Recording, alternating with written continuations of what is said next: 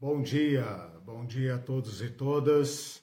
Sejam todos bem-vindos, todas bem-vindas à reabertura da Teologia Pé no Chão na, no período dos domingos. Eu sou Eliseu, mestre e doutor em Teologia. Estou aqui para retomar com vocês, ou para aqueles que estão chegando agora, uh, novas reflexões sobre o tema da Igreja e Reino de Deus. Esse é o canal Teologia Pé no Chão.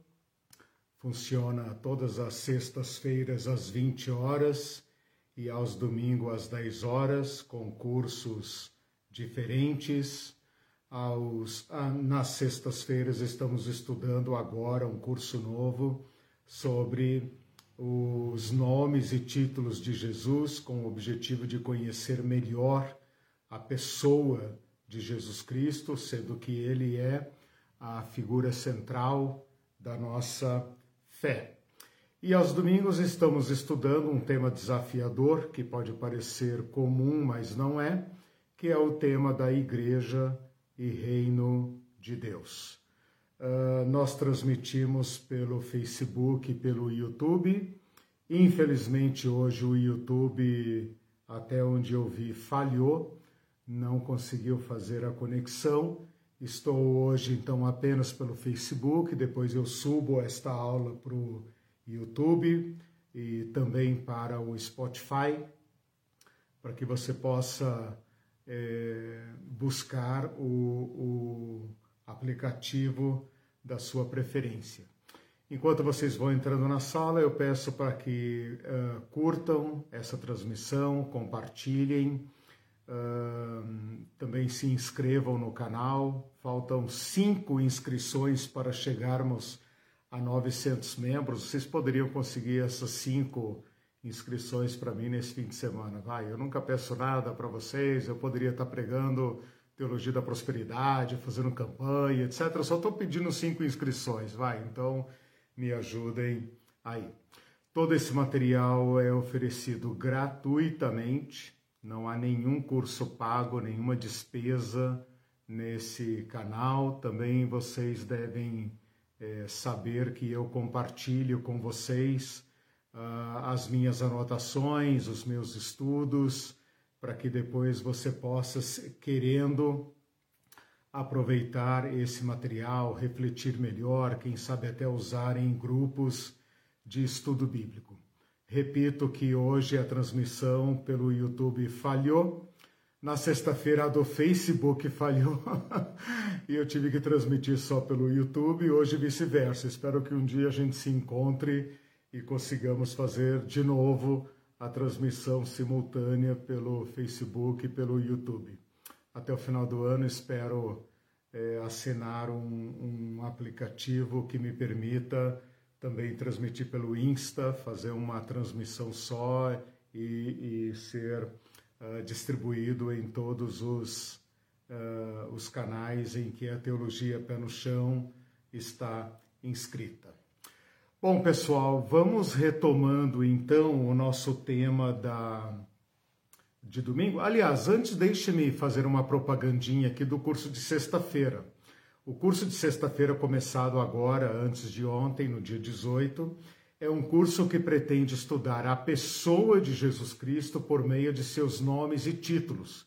Então, na aula de sexta-feira, nós estudamos o nome de Jesus, na próxima sexta-feira, estudaremos o nome Emanuel e depois, na sequência, estudaremos seus títulos como Cristo, Verbo, Filho do Homem, Filho de Deus, eh, Eu Sou, né? Senhor, alguns títulos que lançam muita luz sobre a pessoa de Jesus Cristo e como nós o queremos conhecer, nós uh, exploraremos todo esse material, tudo que está disponível, tudo que pode nos iluminar a respeito de Jesus Cristo, ok? Então espero vocês na sexta-feira no Facebook, se Deus quiser no YouTube também.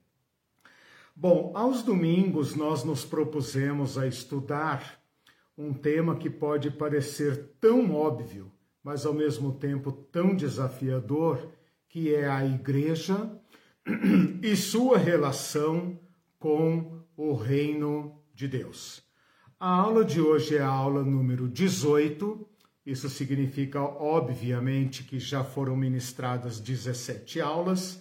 E se eu fizer, como vou fazer agora, uma pequena recapitulação dessas, uh, destas uh, 17 aulas, elas foram distribuídas da seguinte forma. Gente, uh, quem puder avisar lá no YouTube que a transmissão está sendo pelo Facebook, eu agradeço, tá bom?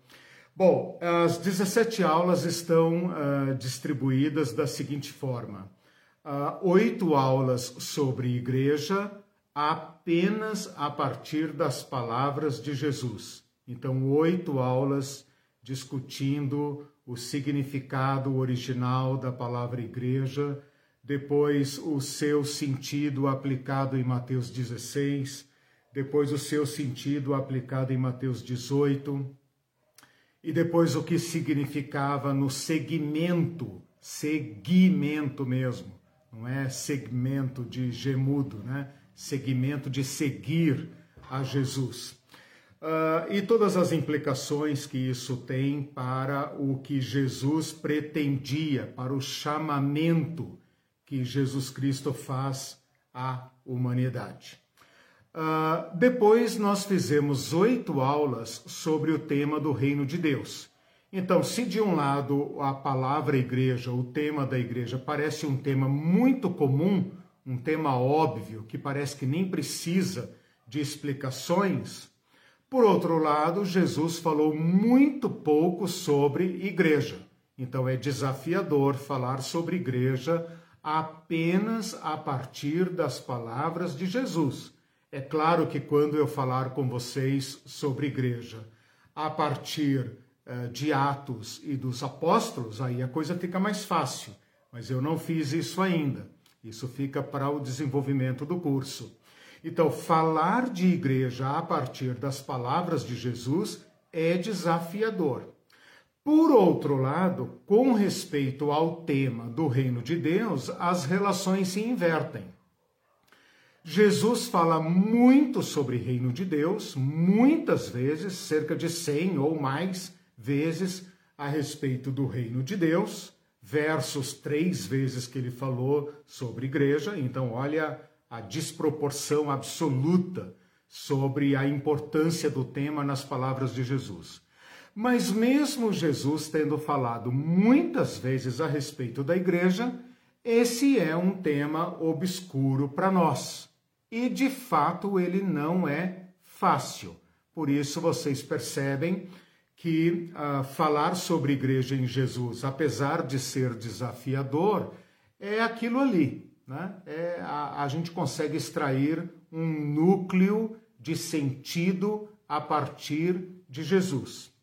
Agora, falar sobre o reino, nós temos que depender muito de Jesus, porque ele é o proponente e o, e o, e o propagador do tema, e o tema vai diluindo na medida em que transcorre o Novo Testamento. Então, de novo, as relações se invertem. Jesus fala pouco sobre reino de Deus, uh, Jesus fala pouco sobre igreja e muito sobre reino de Deus. Depois que Jesus se vai, né, depois da ascensão, uh, o Novo Testamento vai falar muito sobre igreja e pouco sobre reino de Deus.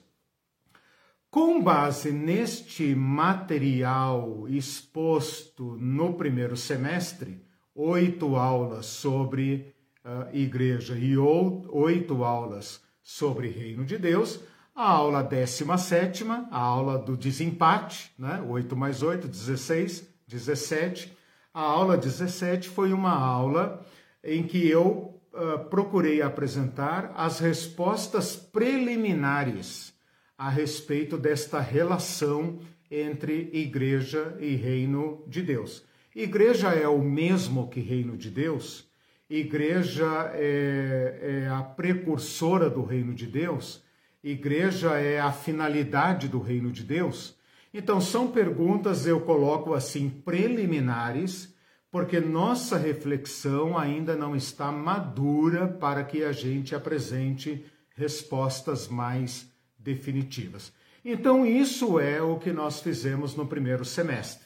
Oito aulas sobre igreja, oito aulas sobre reino de Deus. Uh, quando eu tratei da igreja, eu consegui esgotar o tema, porque Jesus fala pouco sobre igreja. Mas quando eu falei sobre reino de Deus, eu andei mais devagar, porque embora Jesus tenha falado muito sobre igreja, oh, meu Deus, embora Jesus tenha falado muito sobre reino de Deus, o tema é obscuro. E é obscuro por vários motivos. E um deles é porque nós não temos convivência com o conceito de reino. Reino para nós hoje é um sistema político, de certa forma, arcaico, né? que sobrevive aí em alguns países, mas nós, nós que vivemos numa república democrática, num Estado democrático de direito, temos pouca chance de entender o conceito de reino de Deus. Então, nós vamos ter mais trabalho para lidarmos com o reino de Deus. Uh, eu estava pensando sobre o programa desse curso e verifiquei que eu pretendia fazer um curso mais ou menos equilibrado entre igreja e reino de Deus, mas já estou percebendo que o curso está escapando ao meu controle e está me impondo falar muito mais sobre reino de Deus do que sobre igreja. Bom, vocês vão andando aí comigo, espero que tenham entendido esse preâmbulo, tenham entendido essa, essa revisão, essa retomada e a gente então agora possa efetivamente entrar uh, numa nova etapa de exposição uh, a respeito do reino de Deus. Bom, a aula de hoje, então, a aula número 18, é uma aula de, como é que eu vou dizer? É uma aula síntese, é uma aula em que eu pretendo apresentar os problemas relacionados ao tema e que nós vamos tentar, então, elucidar ao longo do semestre, até lá pelo fim de novembro, por aí. A gente tem aí é, setembro, outubro, novembro, 3 vezes 4, 12. Nós temos aí mais umas 15 aulas para a gente desenvolver então o tema até eu liberá-los de novo para as férias de final de ano, né? Quem fizer, tiver, como é que fala, 75% de presença e tal, né? Tá liberado para ir pro pro recesso. Os demais vão ter que continuar, não, brincadeira. Bom, gente, então a aula de hoje é uma aula em que eu quero apresentar problemas, os principais problemas que ainda nos uh, restam uh, tratar, né? E nós vamos tentar responder estes problemas pesquisando novamente as palavras de Jesus a respeito do reino de Deus. As aulas não estão ainda todas prontas, né? eu vou me antecipando na medida do desenvolvimento do curso, mas uh, adianto para vocês que o nosso material de pesquisa, o nosso material, o nosso campo de trabalho será principalmente ou em grande parte as parábolas de Jesus. Eu não sei se você já fez algum estudo sobre as parábolas de Jesus, mas muitas das parábolas de Jesus são chamadas parábolas do reino. Se você pegar, por exemplo, Mateus 13, Marcos 4, é, Lucas 8, né? Você vai observar que Jesus fala parábolas a respeito do reino de Deus. Então ele fala assim: A que compararei o reino de Deus? O reino de Deus é semelhante a então, esta expressão, a que compararei o reino de Deus? O reino de Deus é semelhante a, e aí ele fala a um semeador, a um homem que sai para comprar, etc, etc. Ele está nos dando elementos práticos, literários, né? É, eu digo de um gênero literário, a parábola, para a gente entender e desenvolver a, a, a, a compreensão do tema do reino de Deus. Então, o que, que eu estou propondo para o segundo semestre? Vou apresentar agora problemas a respeito do reino de Deus e vamos gastar as, as demais aulas para tentar elucidar esses problemas e, e, o faremos a partir das palavras de Jesus, portanto, principalmente, não exclusivamente, mas principalmente a partir do Evangelho, dos Evangelhos, né? e, e, e, e dentre o material dos Evangelhos, principalmente as parábolas, porque as parábolas foram ah, o meio pelo qual Jesus nos apresentou o reino. Né? Ah, ao falar sobre isso, eu já posso estabelecer também o seguinte, a, a, a seguinte fonte de, de, de reflexão: o próprio Cristo. Né? Então eu sempre uso essa tríade. Né? É uma tríade que na verdade é uma só, é uma, é uma coisa só. Aliás, é uma pessoa só. Né? Eu falo tríade porque é a pessoa de Jesus, as palavras de Jesus e os atos de Jesus. Então, essa tríade, que na verdade é um só, né? mas para nossa compreensão, para fins didáticos, eu coloco assim em três, eu desdobro em três, né? Pessoa de Jesus, palavras de Jesus e ações de Jesus.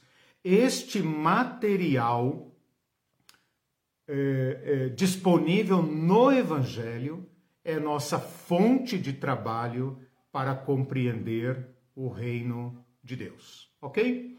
Então é basicamente isso que vamos é, fazer. Eu estou convencido de que falar sobre o reino de Deus, meditar sobre o reino de Deus, fazer perguntas sobre o reino de Deus, é, enfrentar problemas a respeito do reino de Deus, é, é, é, fazer contestações, críticas a, a respeito do reino de Deus, vai nos dar a oportunidade de conviver com o tema e eu tenho a esperança de que essa nossa convivência com o tema forme em nós alguma coisa útil para o reino de Deus. Então, ah, quem me acompanha sabe que eu tento tratar esses temas com bastante vagar. Os cursos são longos, as aulas são longas, mas isso faz parte de um método meu de uh, nos colocar em contato com o tema. Né?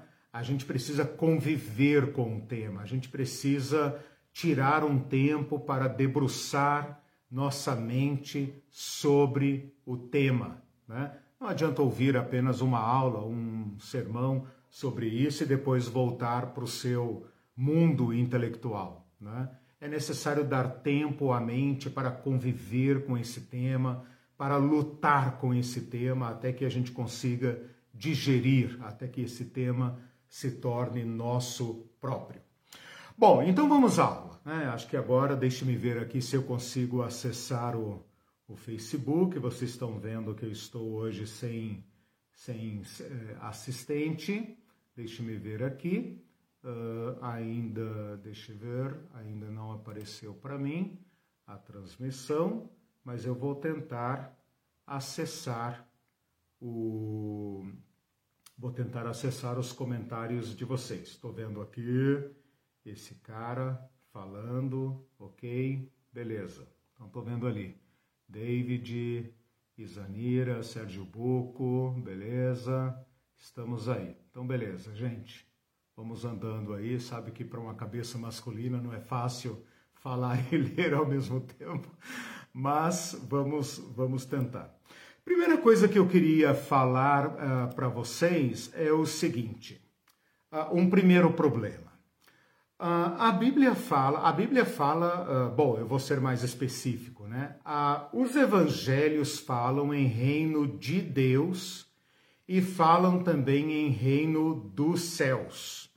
Aliás, para ser mais específico ainda, apenas Mateus trata de reino dos céus. E Marcos e Lucas e demais escritos preferem a fórmula reino de Deus. Esta expressão, primeiro, gera uma grande confusão. Porque quando Mateus fala reino de, uh, dos céus, e quando os outros evangelhos falam reino de Deus, a primeira pergunta que a gente tem que fazer é se se trata da mesma coisa ou de coisas diferentes. Né? Então, a resposta a essa pergunta, de modo incontestável, não tem como contestar, aqui não tem discussão, é que a expressão reino dos céus é equivalente, é igual à expressão reino de Deus. Como que eu posso provar essa minha resposta? Comparando textos de Mateus com textos de Marcos e Lucas. Então você vai observar que onde ocorre a expressão reino dos céus em Mateus, e você comparar com a mesma passagem, com a passagem paralela em Marcos e em Lucas, lá eles vão dizer reino de Deus. Então, por exemplo, se Jesus fala em Marcos, é chegado o reino de Deus, a mesma frase em Mateus, Mateus vai preferir dizer reino dos céus. Então, esse é um argumento, a meu ver, cabal, de que se trata de uma expressão sinônima, equivalente. Não há que discutir o que é reino de Deus e o que é reino dos céus, porque se trata da mesma coisa, ok? Da mesma realidade. Então, reino dos céus e reino de Deus é exatamente a mesma coisa. Segunda pergunta, então, é por que que Mateus prefere esta fórmula?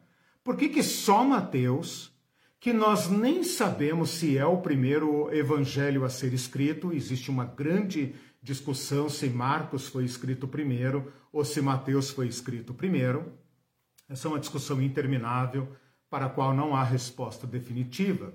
Por que Mateus e só ele opta por esta expressão reino dos céus em vez de reino de Deus? Não há uma resposta eh, definitiva, uma resposta que uh, derrube todas as, as discussões, mas a melhor resposta para esta pergunta é que Mateus ao uh, dirigir o seu evangelho principalmente a judeus convertidos, tenha adotado um certo purismo, uma certa, como é que eu vou dizer, uma certa ética judaica de evitar citar o nome de Deus. Essa é a melhor explicação. Pode não ser uh, plenamente satisfatória, mas é a melhor explicação. Uh, grosso modo, se pensa que Mateus, o público de Mateus, é principalmente os judeus, uh, o público de Marcos é principalmente os romanos, e o público de Lucas é principalmente os gregos, e o público de João é universal. Se isso estiver correto, então Mateus, ao dirigir seu evangelho principalmente para um público judeu, usou uma. Como é? Está me faltando aqui a palavra para esta. Um idiomatismo. Acho que essa seria a expressão. Um idiomatismo típico do judeu do primeiro século de evitar pronunciar o nome de Deus. Então, em vez de falar reino de Deus, para não usar o nome Deus, ele prefere uma fórmula, digamos, mais. É é, temerosa, mais reverencial de falar reino dos céus, querendo dizer, obviamente, reino de Deus. O problema agora, a terceira questão agora, o problema agora é o seguinte: é que o fato de Mateus usar a expressão reino dos céus dá a impressão que o reino de Deus é no céu. Esse é o problema e que o reino de Deus é então lá. E que toda a mensagem do Evangelho, toda a pregação de Jesus, a ação de Jesus, tudo que Jesus fez, não tem a ver com este mundo, não toca a realidade deste mundo. Então imaginem vocês, uh, aquele povo ali na Palestina, Maria, José, Pedro, João, Barnabé, etc, etc, vivendo aquela vida real, a vida concreta, a vida pé no chão. E vem então Jesus do céu falando de um reino no céu. E fica para nós a impressão, para nós, não para eles. Eles entenderam bem, nós é que não entendemos. Né?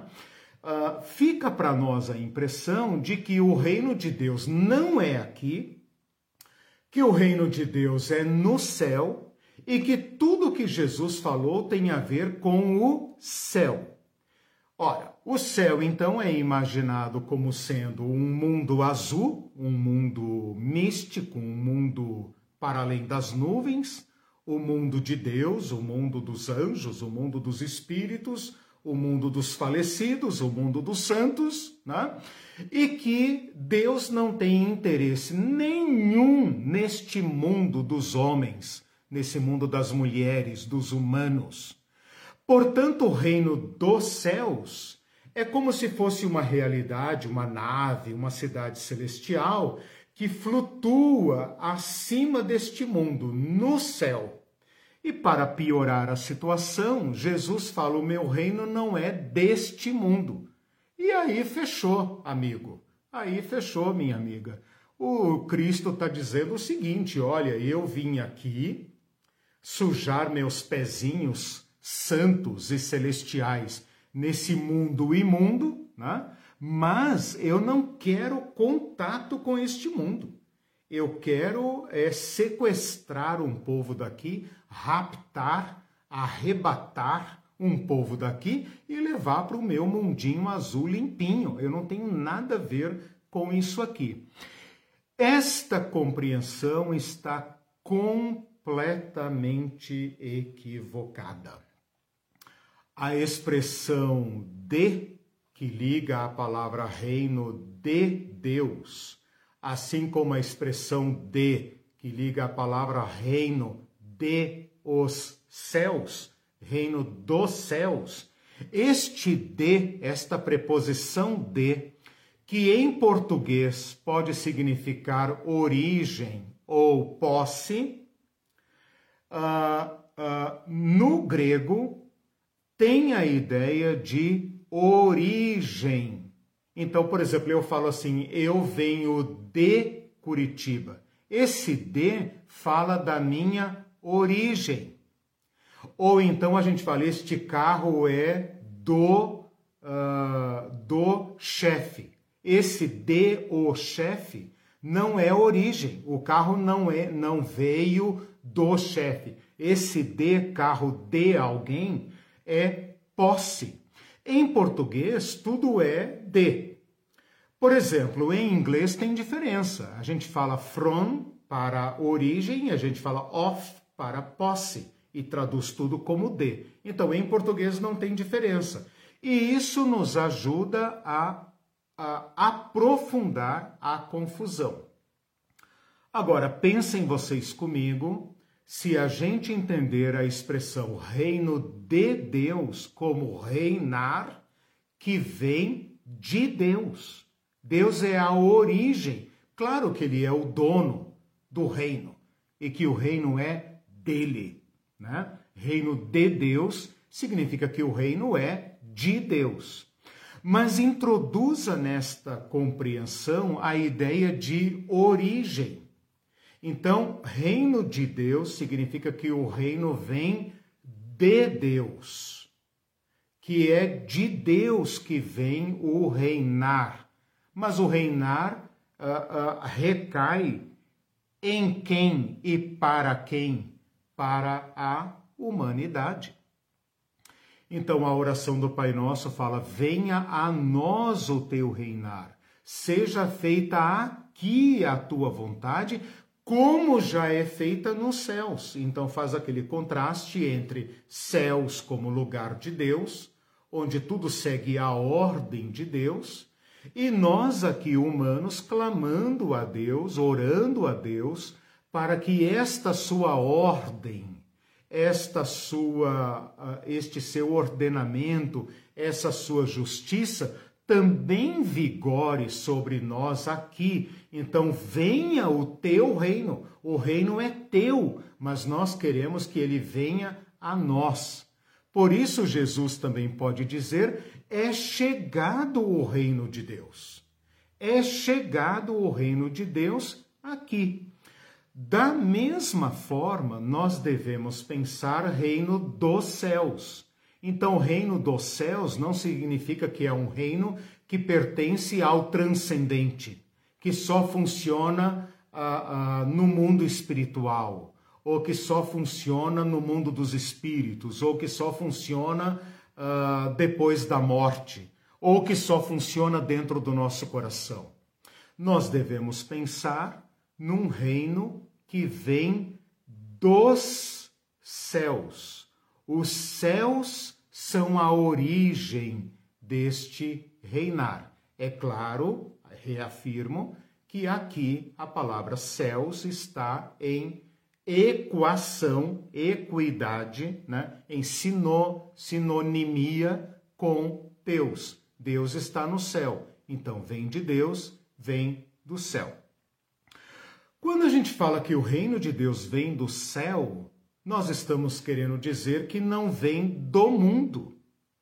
E aqui nós precisamos entender o seguinte: esta este modo de ser, de viver, de existir não é produto da nossa cultura. Por isso o reino de Deus não é de este mundo. É isso que Jesus quis dizer. O meu reino não é de este mundo. O que, que ele está querendo dizer com isso? Está querendo dizer que a proposição do reino de Deus, a justiça do reino de Deus, a paz do reino de Deus, a dignidade a, apregoada por Cristo, não é produto da nossa cultura, não é uma evolução política, não é o resultado de uma evolução histórica que começa lá na tribo, lá na caverna, vai passando pelos grupos, etc, etc,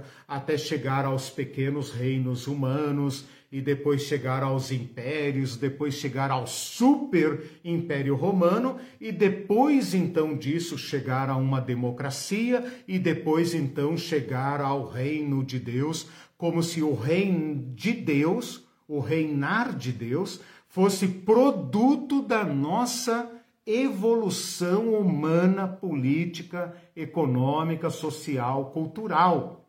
O que Jesus está dizendo é a concepção de sociedade, a concepção de organização humana, a concepção de existência de produção, de consumo, de relações entre pessoas, entre famílias, entre povos, vem de uma outra ordem.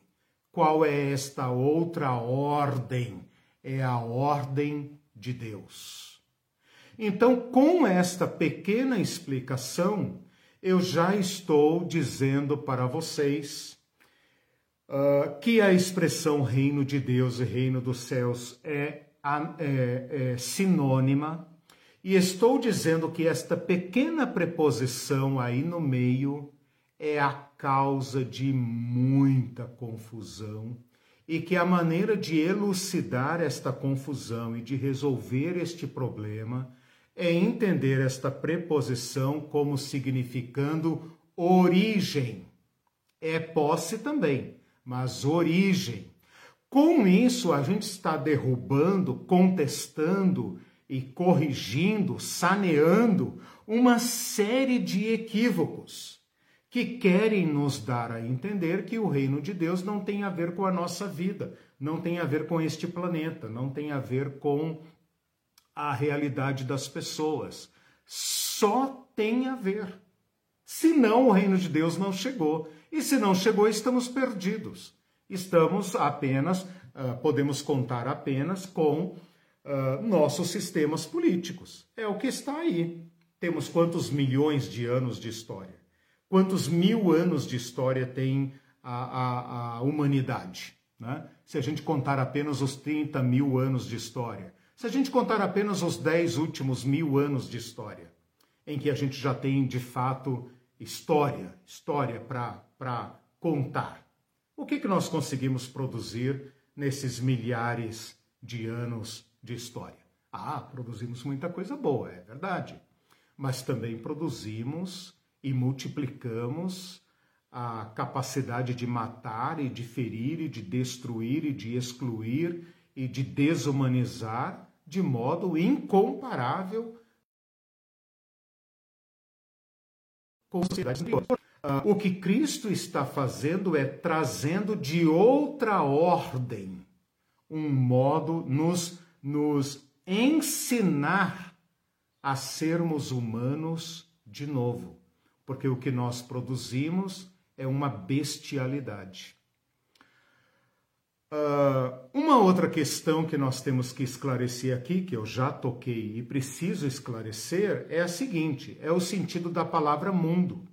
Quando Jesus fala, meu reino não é deste mundo, ele fala isso lá para Pilatos, né? Daqui a pouco eu acho aqui a, a, a referência, acho que é, é João 19, alguma coisa, não vou gastar tempo aqui, vocês conhecem essa expressão. Quando Jesus falou, meu reino não é deste mundo, o que a maioria dos crentes entende e o que é ensinado muito convenientemente para todos nós é que o reino de Deus é como uma é como se Jesus tivesse vindo de paraquedas, né? Mais ou menos aquele filme Rambo, né? Os mais antigos aí lembram do Rambo. O cara desce de paraquedas, sequestra os cidadãos americanos e leva embora. Então é mais ou menos isso que nós pensamos sobre o reino de Deus, que Jesus Cristo veio aqui como um ET, né? Um extraterreno, um ET que veio de outros mundos, o mundo de Deus, o céu, né? Olha, eu respeito aí para falar do mundo de Deus. Veio do céu, né? Veio aqui sequestrar um povo, né? E levar esse povo embora, porque o reino de Deus não é de este mundo, não tem nada a ver com este mundo. O reino de Deus existe em outro lugar que a NASA não descobriu, o James né, Webb não descobriu, o Hubble não descobriu, ninguém descobriu. O Yuri Gagarin, né? É, da minha época, né? Foi no, no, no, no, no universo, né? Na, em órbita, então ele falou, não vi, né? Não vi nada lá, né? A Terra é azul e não vi nada lá. e, e isso reforça em nós a ideia de que o reino de Deus é um reino dos anjos, das pessoas mortas, dos santos, das pessoas vestidas de branco que vivem em outra dimensão. Aqui nós precisamos esclarecer o sentido da palavra mundo. A palavra mundo, que é a palavra latina para cosmos, né? Uh, ela tem pelo menos três significados no nosso, no, na, na, nossa, na nossa, no nosso vocabulário. E isso é assim também uh, no Novo Testamento. É assim em grego também, é assim em latim também. Portanto, aqui não é uma questão de tradução, é uma questão de compreensão. A palavra mundo tem três, pelo menos então, três significados. Um é o planeta. Então a gente pode falar assim: Deus criou o mundo e tudo que nele há. A gente está se referindo ao planeta, ao mundo físico, o planeta.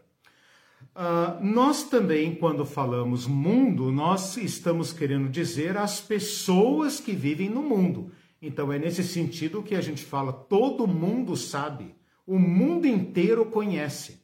Ora, quem é esse mundo? O conjunto da humanidade. Então, nesse sentido, nós podemos falar todo mundo. Né? Mas tem um terceiro sentido, que é um sentido muito é, refinado, que a gente precisa compreender que é mundo no sentido da humanidade ou das coisas criadas pela humanidade, do sistema da humanidade na sua oposição a Deus. E esse é um sentido muito específico. É nesse sentido que nós falamos: um mundo entrou na igreja, são coisas do mundo, vida mundana, estilo mundano, música mundana. Nesse sentido que, uh, por exemplo, João vai nos falar: não amem o mundo. Olha que interessante, só para vocês entenderem a gravidade disso que eu estou falando. Em João 3,16, diz que Deus amou o mundo. O mesmo João, na epístola de João, capítulo 2, versículo 15, vai dizer: Meus filhinhos, não ameis o mundo Tiago vai dizer: aquele que ama o mundo se torna inimigo de Deus.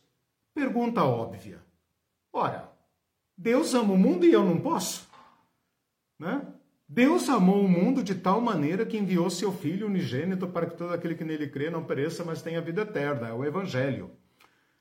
Mas eu não posso amar o mundo, porque Deus ama o mundo, mas se eu amar o mundo, eu sou pecador e sou inimigo de Deus. Mas que sentido tem isso? A explicação está aqui. Quando fala que Deus amou o mundo de tal maneira, nós podemos entender que Deus amou as pessoas do mundo, Deus amou a humanidade. Ali naquele texto você pode entender: Deus amou a humanidade de tal maneira que enviou seu Filho unigênito, para que todo aquele que nele crê, veja, mundo não crê, quem crê são pessoas, tenha vida eterna. Vida eterna não é coisa do, do planeta é coisa de gente. Né? Uh, e quando João fala não ameis o mundo, ele está falando de outro mundo. Ele está falando do mundo como sistema anticristo, como sistema que se opõe a Deus, que idolatra a si mesmo e que se rebela contra Deus. Nesse sentido, é que Jesus vai falar em João, também em João, que Satã é o príncipe deste mundo. Ora, Satã não é o príncipe do planeta. Satã não é o príncipe da humanidade, no sentido de uh, governador mor do planeta Terra ou da humanidade, mas ele é o mentor do sistema que se opõe a Deus. Quando Jesus fala, meu reino não é deste mundo, o que, que ele está querendo dizer? Ele está querendo dizer, meu reino não é deste planeta? Falso. Ele está querendo dizer, meu reino não é das pessoas, não é para a humanidade? Falso. Então, qual é a conclusão que nós devemos chegar? Meu reino não tem nexo com esse sistema imperial não tem nexo com esse sistema anti-Deus, anti-ser humano, anti-vida. Ora, Jesus está dizendo claramente, o Pilatos pergunta para ele: Você é rei? Jesus responde: Tu dizes. Olha, cara, se você é rei, o que você está fazendo aqui todo arrebentado? Jesus fala: O meu reino não é deste mundo. Se o meu reino fosse deste mundo, eu chamaria os meus auxiliares e eles me protegeriam. O que, que Jesus está dizendo, meus irmãos? Que, de acordo com a lógica do mundo de vocês, com a lógica do sistema imperial que vocês praticam, é óbvio que se meu reino tivesse nexo, tivesse é, é, é, solução de continuidade com a mente de César, é óbvio que haveria guerra. E tem mais, eu venceria. Mas Jesus está dizendo: não é assim que funciona o governo de Deus. Portanto, Jesus sofre em si a violência, mas não a pratica, porque o reino de Deus não é da lógica deste sistema, não é originado deste sistema a, o reino de Deus é originado de outra mente. Mudem a mente de vocês, arrependam-se, metanoia, mudem a mente de vocês para que vocês possam entrar, acessar, experimentar um novo modo de ser humano e de estabelecer relações humanas. A conclusão que nós podemos chegar desta minha explicação e desta problematização é que o reinar é um sistema que vem da mente de Deus, é uma proposição de Deus para a humanidade. Portanto, é para este mundo. Portanto, o reino de Deus é deste mundo. Qual mundo? Não o sistema diabólico, mas o reino de Deus é das pessoas. Jesus disse isso claramente: Bem-aventurado vocês que choram, bem-aventurado vocês os pobres, bem-aventurado vocês que choram por justiça, porque de vocês é o reino. O de vocês é o reino. O reino de Deus já chegou. O reino de Deus já está presente. Né? Então é muito, muito importante que a gente faça aqui uma, uma limpeza, né? uma transformação de mente para entender isso. Reino de Deus e reino dos céus significam a mesma coisa. Este, esta preposição de aí no meio deve carregar o sentido de uh, origem. Significa que este sistema que Jesus chama de reino e que eu estou chamando de sistema vem de Deus, vem dos céus. Não no sentido é, cosmo, cosmológico, que vem do espaço. Não é essa a ideia aqui. Se você estudou o curso do céu comigo, você sabe. Essa é uma maneira de dizer que vem de outra mente. Que esta, é, esta proposta de Jesus Cristo, esse modo de ser humano segundo Jesus Cristo, não é criação da nossa cultura, não é uma evolução da nossa humanidade, da nossa iluminação, não é produto do capitalismo, do socialismo, da tecnologia, da cultura, da ciência. Não, não nasce, não surge do caldo da humanidade. Nos foi dado por uma mente. Esta mente é o Verbo de Deus. É a mente, é o discurso, é o Evangelho de Deus que nos visita e nos salva da nossa própria loucura, da nossa própria violência, da nossa insanidade, da nossa irracionalidade de termos terra como temos e matarmos nossos semelhantes, de matarmos nossos irmãos e irmãs. Esta lógica perversa, diabólica, que tem um príncipe, uma mente, e que nos uh, uh, enreda a todos. É contra isto que o Evangelho se propõe. Bom, espero que isso tenha esclarecido bastante. Todos nós nascemos nesse estado de coisas quando nós nos demos por nós mesmos, não é?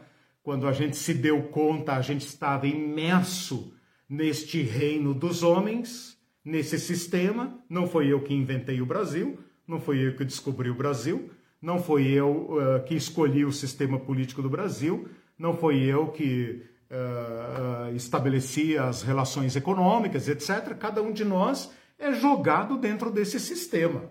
E sobrevive ou não dentro dele de dentro deste sistema, nós ouvimos a convocação de Cristo para um novo modo de viver. Aí está a igreja, convocação, e aí está o reino de Deus. Essa é a ideia mais fundamental do ser igreja e do ser reino de Deus. E desde então, inspirados por Jesus Cristo e por esse chamamento de Jesus Cristo, nós passamos a, a, a imitar, representar, testemunhar, testemunhar um novo modo de ser humano e de, nos organi e de organizarmos a comunidade humana. Deixa eu ver se eu consigo ver aqui algumas uh, reflexões e tal. Vocês estão falando alguma coisa que eu estou omitindo? Deixa eu ver, deixa eu ver. É, claro que meu, claro que meu é, sistema deu uma travada, né? Claro, isso é, isso é normal. Mas vamos ver aqui. Pá, pá, pá. É, os comentários. Se tem alguma coisa. Hum, o Sérgio comenta ali sobre a questão do, do mundo também significar universo. Sim, num sentido, digamos, amplo, uh, considerando que mundo é, é sinônimo de cosmos, e cosmos era a palavra grega para o, o firmamento, nesse sentido, sim, né?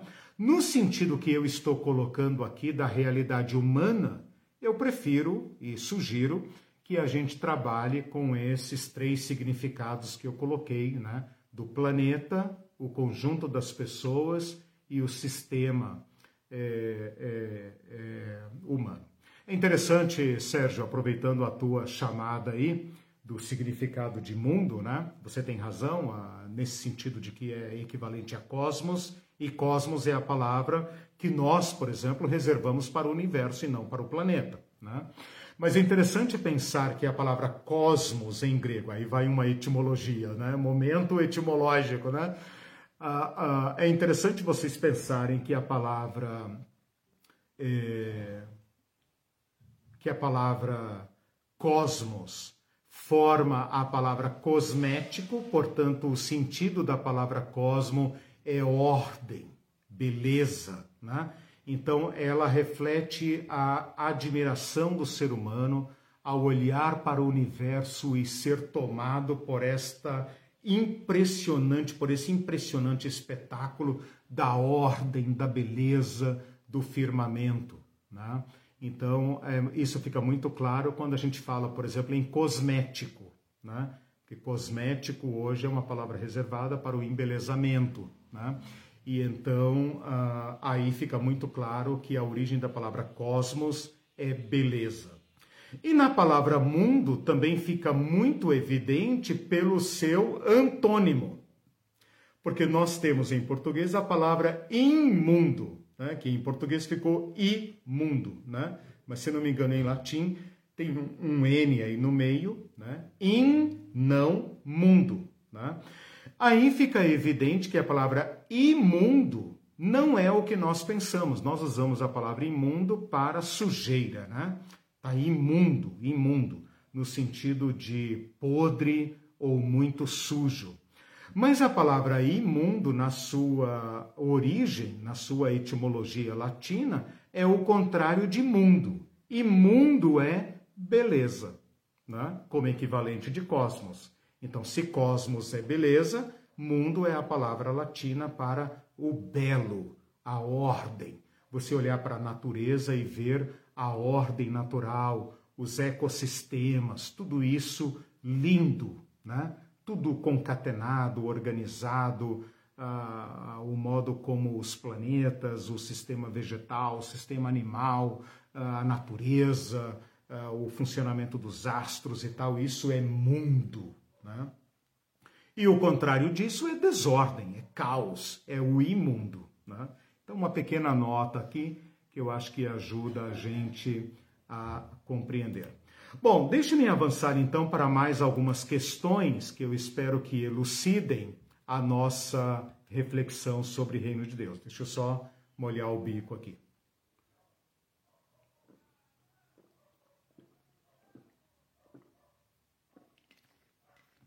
Uma outra pergunta, então, um outro problema muito sério a respeito do reino de Deus na discussão do reino de Deus, pode parecer muito simples à primeira vista, mas vocês vão ver que é um problema complexo. Eu poderia dizer que é a pergunta quando? Quando o reino de Deus? Eu vou fazer agora algumas breves perguntas para uh, apresentar esta problemática. Então, essa primeira pergunta é: quando o reino de Deus? E essa é uma pergunta que está presente uh, desde o Evangelho, desde Jesus Cristo, né? Uh, quando Jesus fala sobre o reino de Deus, é chegado o reino de Deus, então virá o reino de Deus pode parecer, então, para nós uh, uma pergunta de difícil resposta. Depois que Jesus vai embora e os cristãos têm que lidar com a ausência de Jesus, esta pergunta se agrava. E então a gente vai ver, por exemplo, na segunda epístola de Pedro, uh, já havendo comentários sobre uma uh, um atraso da vinda de Cristo. Então há aqui uma certa confusão escatológica a respeito do reino de Deus. Paulo também, tanto aos Tessalonicenses como aos Coríntios, tem que abordar esta questão do quando, quando virá o reino. Uh, quando Jesus está para subir aos céus, Atos 1,6, registra esta pergunta: Senhor, será este o tempo em que tu restaurarás uh, o reino de Deus, o reino de Israel? Né? Então a pergunta quando é uma pergunta grave, uma pergunta importante.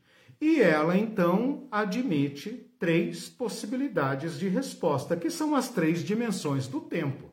Então eu poderia dizer o seguinte: o reino de Deus é passado? o reino de Deus é presente, o reino de Deus é futuro, percebam.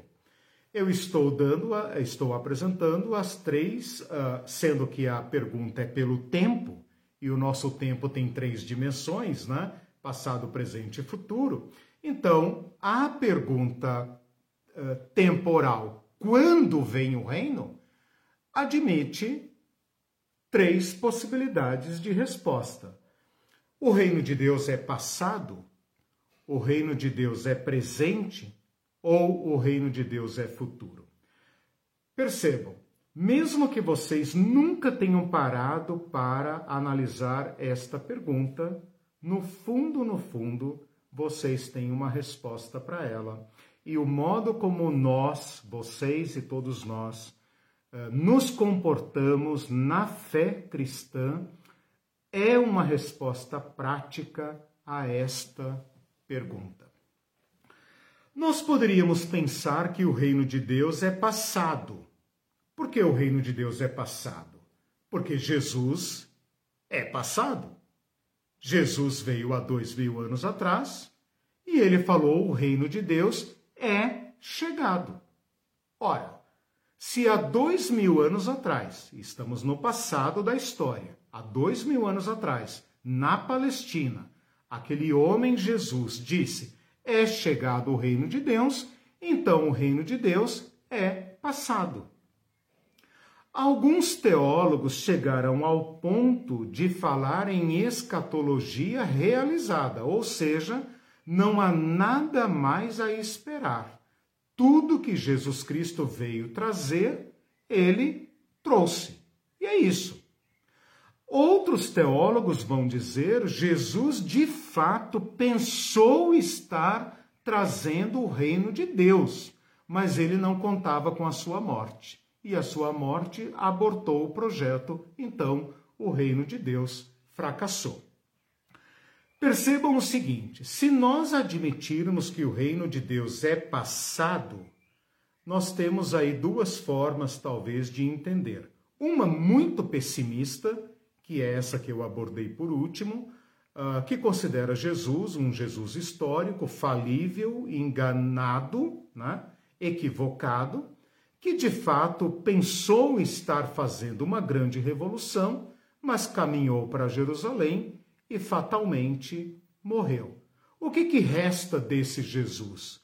o ideal, a utopia, a moral. E então nós podemos todos uh, sempre fazermos a memória de Jesus no sentido de um bom homem, como qualquer grande herói da humanidade, que teve a, a, a, a elevadíssima moral de propor um futuro melhor para a humanidade.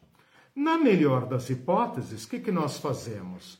Nós tentamos dar continuidade àquilo que Cristo pro propôs, mas não há mais nada a esperar.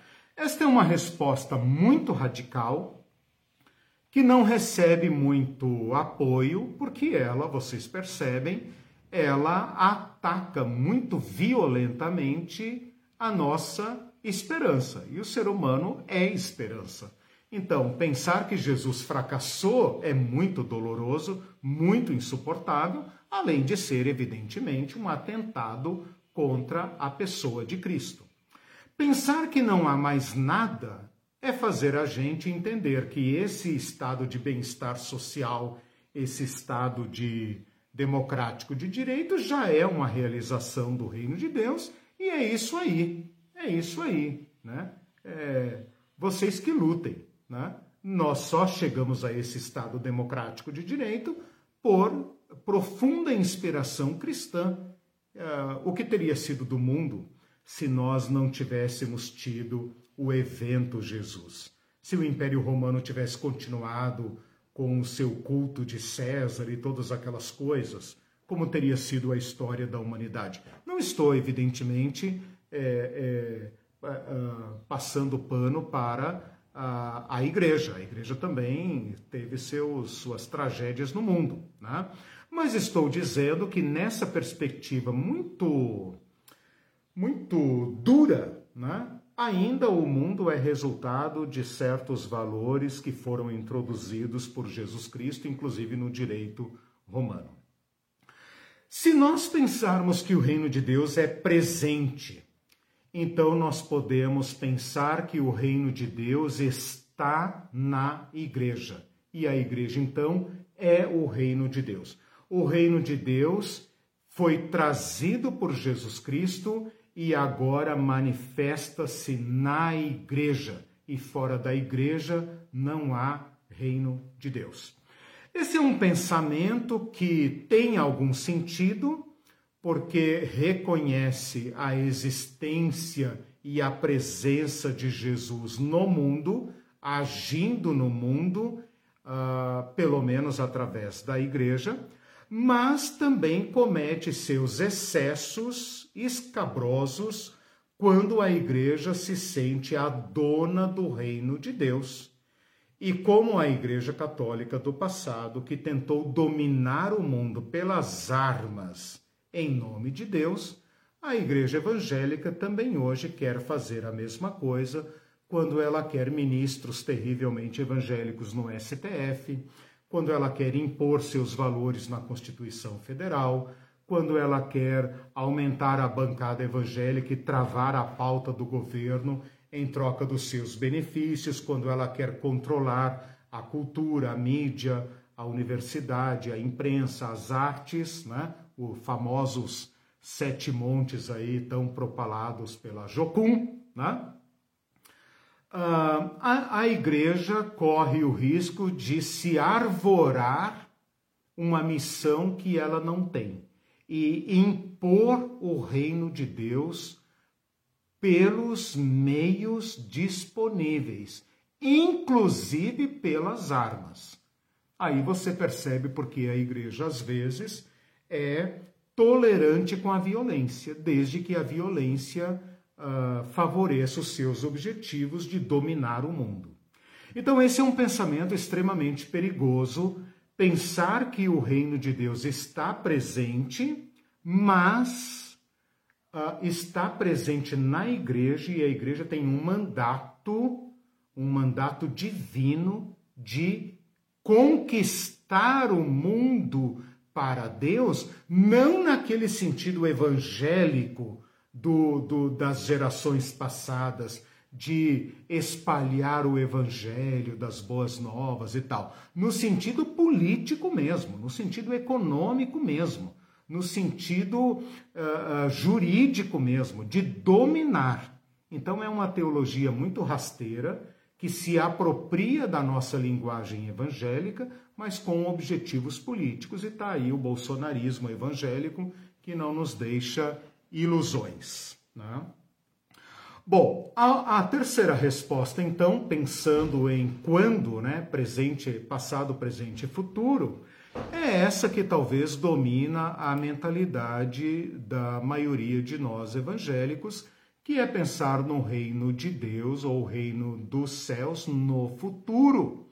Por quê?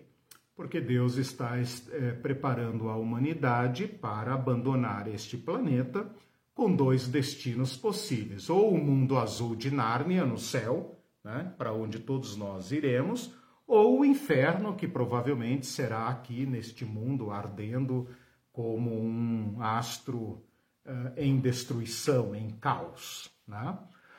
Uh, nesse sentido, o mundo, o, o reino de Deus fica como uma realidade transcendental. O que, que significa a palavra transcendental? Não tem a ver com a história, não tem a ver com, com o mundo, não tem a ver com a, a realidade humana. O reino de Deus é basicamente uma rota de fuga. Este mundo será destruído e nós precisamos de um plano de fuga. E então está aí o reino de Deus que nos dá um salvo-conduto para escaparmos da tragédia. O reino de Deus, então, está presente no fim dos tempos. E nada que diz respeito à história interessa à igreja. A igreja não tem interesse em nada. Ela tem interesse apenas em salvar almas para o céu.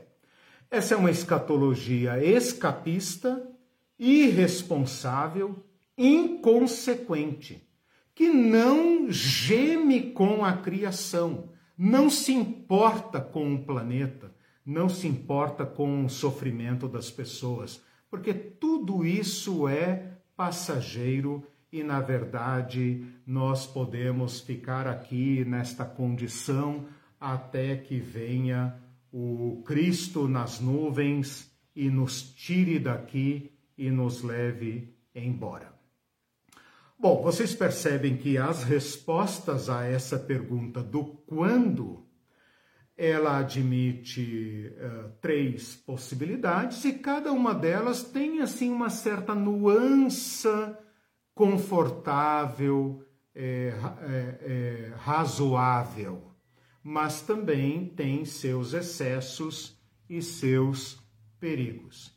Então eu apresento a vocês agora uma resposta que é considerada a melhor, a melhor fórmula a melhor resposta a esta pergunta.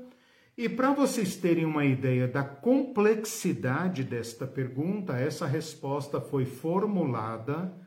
Uh, não estou dizendo que ela foi criada, inventada, mas ela foi melhor formulada por um teólogo alemão do século passado. Então veja, a igreja debate esse tema há dois mil anos, com diferentes respostas com seus acertos e erros.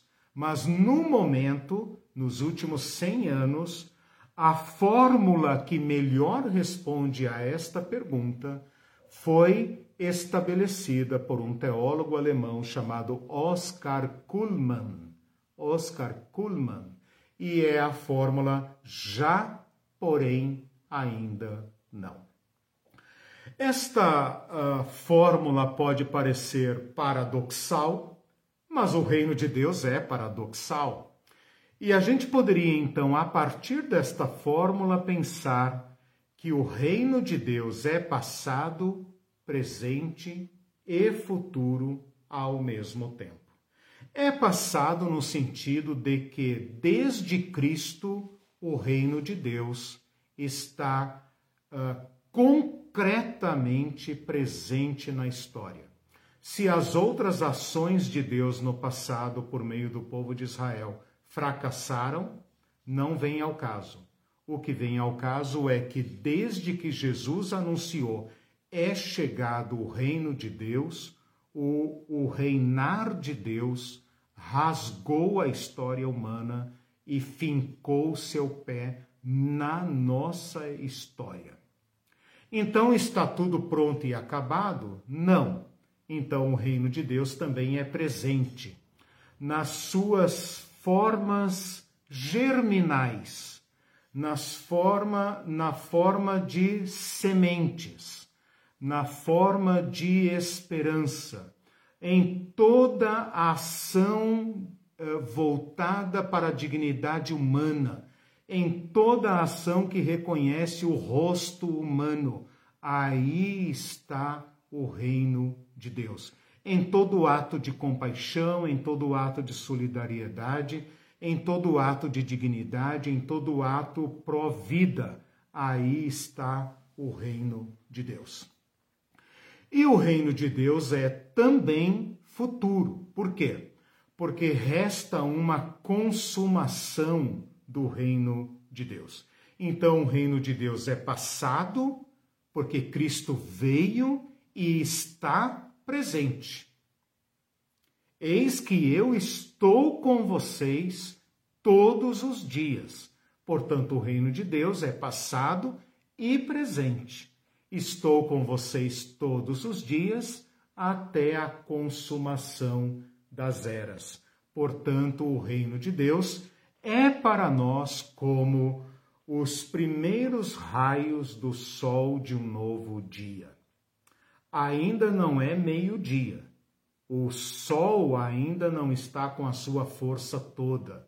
O reino de Deus ainda não debelou as forças da morte e da violência. Mas nós já fomos visitados pela luz do reino de Deus já fomos convocados para entrar nele e somos como aqueles servos da esperança que vivem à sombra e à luz dos primeiros raios da alvorada de um novo tempo. Isto tudo está presente nesta fórmula. Já, já está presente já veio, já está presente, porém ainda não. Ou seja, já entramos no reino de Deus, já damos testemunho do reino de Deus e, ao mesmo tempo, aguardamos o reino de Deus. Isto é fé, isto é esperança, isto é olhar para o horizonte, isto é a firme convicção de coisas que ainda não vemos, esperança das coisas que ainda não se realizaram. Por isso, a fórmula o reino de Deus já, porém ainda não. Esta fórmula é muito importante porque ela nos coloca num estado de peregrinação. Esta fórmula é muito importante porque ela nos introduz na esperança. Esta fórmula é muito importante porque ela não nos imobiliza, ela não nos paralisa, pelo contrário, ela nos energiza a lutar, ao mesmo tempo em que não nos lança no desespero de pensar nós temos que realizar a utopia. Esta fórmula uh, uh, nos liberta como seres humanos. Se nós pensarmos que não há esperança, nós nos tornaríamos uma sociedade completamente paralisada, completamente imóvel, não há pelo que lutar, uma, uma, uma comunidade completamente nihilista, não há pelo que lutar, não há utopia, não há nada. Se nós pensarmos apenas na utopia transcendental, a gente lava as mãos e diz: não é comigo, é, não é comigo. Quando o Senhor vier, ele fará, não tem nada a ver comigo. Uh, de certa forma, todas as utopias humanas fracassaram nesses dilemas. Por exemplo, a própria utopia marxista, leninista, né? Que, de certa forma, quis implantar uma sociedade justa uh, e eliminar a injustiça, eliminar a divisão por classe, eliminar o conflito entre classes, eliminar a pobreza. Mas não foi capaz de efetivar o paraíso, nem foi capaz, nem tinha respostas para os dilemas mais profundos da, do ser humano, que não tem a ver apenas com classe econômica, nem com o materialismo histórico. Então, nesse sentido, o reinar de Deus é de fato de Deus e dos céus. Né? Por isso que eu falei, não é produto de uma engenharia social, não é produto de uma evolução histórica, é uma outra mentalidade que já foi é, é, é, introduzida na história humana e de dentro da história humana, como semente plantada ou como fermento que leveda a massa, já está em operação. E a igreja também assume aí a sua função humilde, a sua função modesta ela não é o reino de Deus. Nem vai, nem está incumbida de pegar em armas e de assaltar os poderes para dominar o mundo e impor o reino de Deus. O papel da igreja é iluminar a história com o novo modelo de sociedade e dar testemunho deste novo modo de ser humano. Esta é a única tarefa da igreja. Única. Vós sereis minhas testemunhas. Ora, testemunhas do quê? Do rei, do reino. O que é o reino? Um novo modo de ser humano. Portanto, irmãos, nossas igrejas, nossas comunidades cristãs deveriam ser uma antecipação do reino. O mundo deveria olhar para nós em busca de alternativas e deveria encontrá-las, pelo menos em sua forma germinal, em sua forma seminal. Né?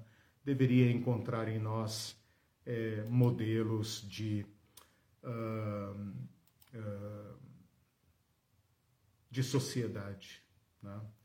Mas nós temos fracassado miseravelmente nisso, sendo não apenas imitadores do mundo ante Deus, como defensores e profetas deste sistema ante Deus. Né? E achando que Deus, quando vier, dará um jeito. Né? Então, nosso erro é profundo, é abissal.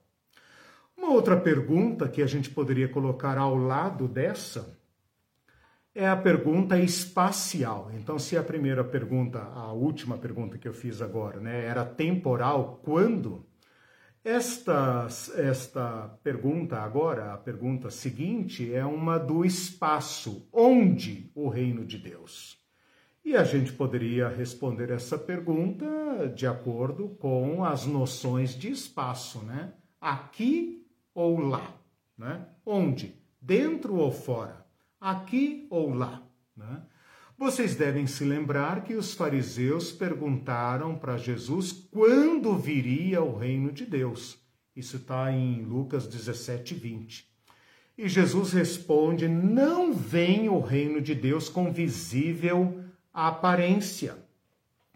Então, o, os fariseus tinham um certo uma certa lista de aspectos do reino de Deus, e Jesus está dizendo: olha, vocês vão ficar decepcionados, porque o meu reino não preenche os seus requisitos. Mas os cristãos entendem que quando Jesus fala não vem com visível aparência, que o reino de Deus é invisível. E aqui está o erro. Que o reino de Deus é invisível, que o reino de Deus é espiritual, é aqui dentro, é no coração ou que o reino de Deus é secreto, então ninguém vai vê-lo. Falso. Quando Jesus fala não vem o reino com visível aparência, significa que o reino de Deus não ostenta as aparências do reino dos homens. Porque se, se ostentasse as aparências do reino dos homens, seria o reino dos homens e não seria o reino de Deus. Mas ele responde: o reino de Deus já está entre vós. Algumas Bíblias dizem dentro de vós. E também reforça essa ideia equivocada que eu acabei de falar. Se não vem com visível aparência, então é um reino invisível. E se está dentro de mim, então é um reino do coração. Gramaticalmente, esta interpretação é aceitável. Na prática, não é aceitável. Porque Jesus está falando para os fariseus: o reino de Deus está dentro de vocês. E se tem um lugar que o reino de Deus não estava, era dentro dos fariseus. Porque ninguém pode servir a dois senhores. Ou você serve o reino de Deus, ou você serve o reino de César. Não dê, dê a Deus o que é de Deus, dê a César o que é de César. Então, esta frase, na prática, não tem sentido. Se o reino de Deus está dentro dos fariseus, então o sistema dos fariseus reflete o reino de Deus. Não está. Mas se a gente entender esta frase como o reino de Deus já está entre vocês, aí faz sentido. O reino de Deus está nas relações estabelecidas entre vocês. Portanto, ele é claramente visível. Eu posso dizer que o reino de Deus está dentro de mim? Tudo bem, posso aqui na minha mente, no meu coração, aqui dentro de mim, no meu ego, eu posso dizer: creio no reino de Deus, creio em Jesus Cristo, meu Senhor, meu Salvador, etc, etc. Tudo bem, eu não vou brigar com você por causa disso, nem vocês vão brigar comigo. Mas segundo estas palavras de Jesus, eu afirmo que eu, esta minha expressão só tem validade se ela se concretizar nas relações interpessoais. Por isso, o reino de Deus está nas relações interpessoais, nas relações que eu estabeleço com as pessoas, como sendo iguais a mim em dignidade. É nas relações entre as pessoas que o reino de César, o reino do diabo, se manifesta e produz os seus frutos, e é nas relações entre as pessoas que o reino de Deus também ilumina e mostra suas boas obras. Então não é uma questão de confessar, não é uma, uma questão de dizer, ah, sim, eu sou cidadão do reino de Deus, o reino de Deus está aqui dentro, Jesus é o rei do meu coração. Isso é um aspecto. Mas o aspecto mais importante é que o reino de Deus se manifesta em relações justas. E são estas pessoas que buscam a justiça que vão estabelecer estruturas sociais, políticas e econômicas justas. As estruturas que nós criamos, as leis que nós criamos, elas não caíram do céu, não caíram da natureza, elas foram estabelecidas por nós. E elas refletem nossos valores. A maneira como nós organizamos, produzimos, consumimos e nos relacionamos, dominamos e, e, e, e tudo mais, refletem nossos valores, refletem o nosso sistema. Então, o que Jesus está dizendo é o seguinte: vocês estão buscando o reino de Deus no aparato, na ostentação. Não vão achar o reino de Deus lá, mas vão achar o reino de Deus entre vocês, quando vocês estabelecerem relações justas. Busquem em primeiro lugar o reino de Deus e a sua justiça. Ora, justiça só é justiça se se manifestar numa relação. numa relação econômica, numa relação social, numa relação conjugal, numa relação parental, numa relação familiar. É só aí que ela pode ser justiça. Senão é uma mera abstração, é uma mera ideia de justiça. Portanto, essa mente convertida ao reino tem que se expressar em relações. Você está desafiado, então, a mudar sua mente e entrar no reino de Deus. E uma vez entrando no reino de Deus, remodelar, reformatar suas relações para que elas expressem o reino de Deus. Bom, tem mais algumas perguntas e tal, mas nós vamos é, tratar muito disso uh, ao longo do, da, das aulas, então não vou é, é, gastar mais tempo aqui de vocês. Talvez uma única questão, um último pensamento que eu gostaria de colocar é essa questão do, do como é que fala, da, da utopia. O reino de Deus tem sido muito comparado nos últimos tempos por diversos teólogos como uma utopia.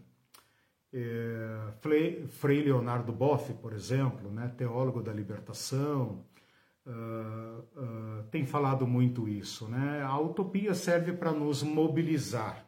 Você nunca vai realizá-la, mas ela serve para nos mobilizar.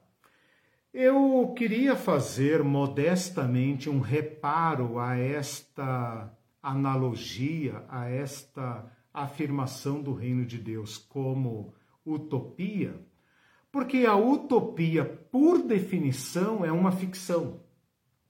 Utopia significa utopos. U é não e topos é lugar. Então, utopia seria algo como Neverland, terra do nunca. Né? É como buscar o tesouro que está debaixo do arco-íris ou na ponta do arco-íris, né? Você nunca vai achar, mas enquanto você acreditar nesta ficção, você se mantém mobilizado. Eu queria fazer uma crítica severa a esta utopização do reino de Deus, porque o reino de Deus não é um horizonte mágico que serve apenas para nos iludir de esperança. O reino de Deus tem concretude histórica, ou não é o reino de Deus. Ou o reino de Deus tem a ver com a minha e com a sua vida neste mundo, que é a única vida que eu tenho, ou então não é o reino de Deus. Portanto, o reino de Deus ele não é uma utopia. Ele não é uma ideia placeba que apenas serve para nos manter em movimento e para nos uh, livrar do poço do desespero, do salto do desespero. Né? O reino de Deus é uma promessa em curso. Não é apenas uma promessa para o futuro. Já veio em Cristo, está diante de cada um de nós viver a vida de modo digno de Cristo, do reino de Cristo, ao mesmo tempo em que nós nos empenhamos na sua consumação, que virá, não por obra nossa, mas também por obra nossa, porque Pedro fala apressando a vinda, então nós podemos uh, interagir com esta história, mas que uma vez que Cristo veio, ele jamais deixará de consumar a história humana. Termino aqui exatamente a 11h30, apenas para ver aqui as. Deixem-me ver aqui, travou de novo, mas eu vou, vocês me deem um minutinho que eu já libero vocês para o almoço. Né? Deixa eu só ver se tem aqui alguma interação, algum, alguma fala. Obrigado, David. Essa é a fé que nos move e nos sustenta na esperança de estarmos para sempre com Cristo. Exatamente isso, esperança. Obrigado, gente. Deus abençoe vocês. Nós nos vemos na sexta-feira, na aula 2 do curso Nomes e Títulos de Jesus. Tenham todos uma boa semana, fiquem bem, uh, que Deus abençoe a todos. Um abraço meu e da Irene.